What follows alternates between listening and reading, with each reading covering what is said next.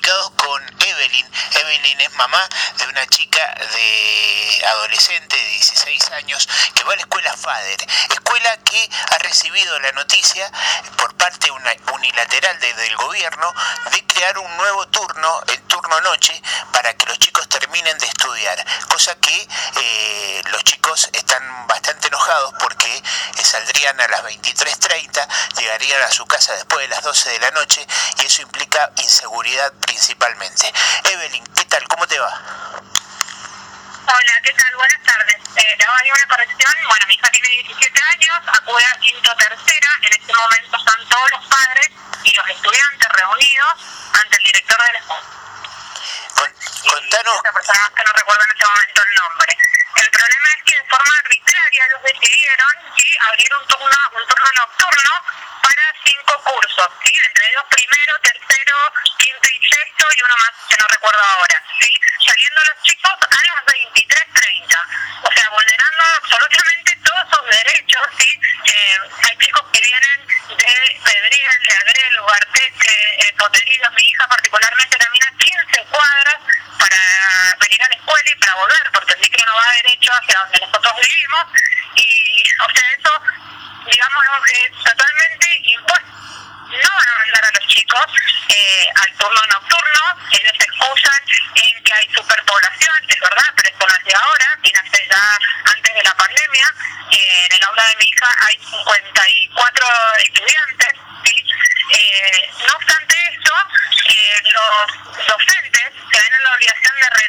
porque tienen horas en la noche, ¿sí? O sea que tampoco garantizan los docentes que van a tener, el, el director no supo responder y eh, nos piden a nosotros soluciones, algo totalmente bizarro. ¿Cómo que le piden soluciones a ustedes? Claro, ¿qué propuestas tenemos?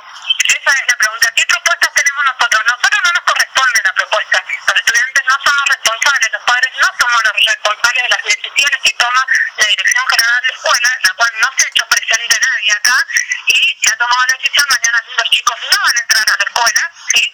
porque ellos entienden que ya está la resolución hecha, ¿sí? y no hay resolución válida ¿sí? que avasalle la ley.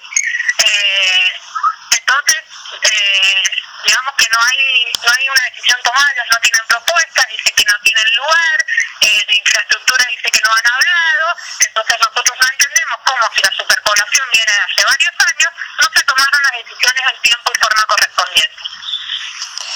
Eh, es evidente que es un trastorno esto que les está pasando. Eh, evidentemente lo que hace falta es construir más aulas.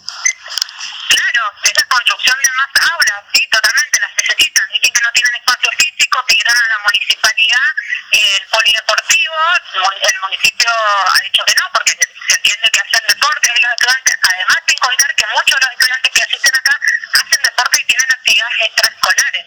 Aparte, no, acá en la zona te roban a la, en la fiesta, imagínate las 23.30, imagínate un pibe de adreno, de potrería, ¿qué no va a estar llegando a su casa? Entonces, ¿quién garantiza la seguridad? O sea, no, todos los derechos absolutamente vulnerados en su totalidad.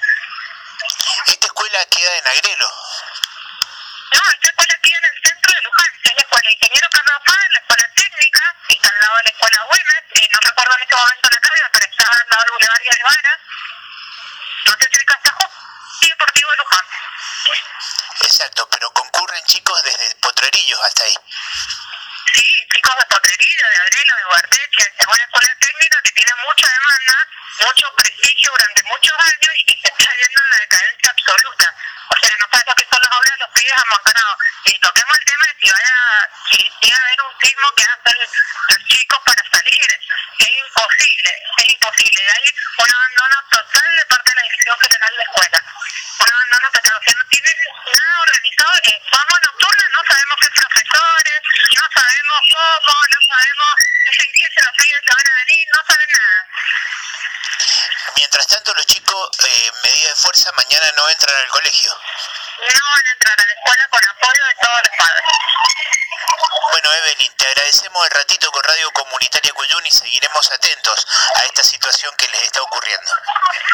No, por favor, muchas gracias. Hasta luego. Hasta luego. Hablábamos con Evelyn. Evelyn es mamá de una chica de 17 años que va a la escuela FADER.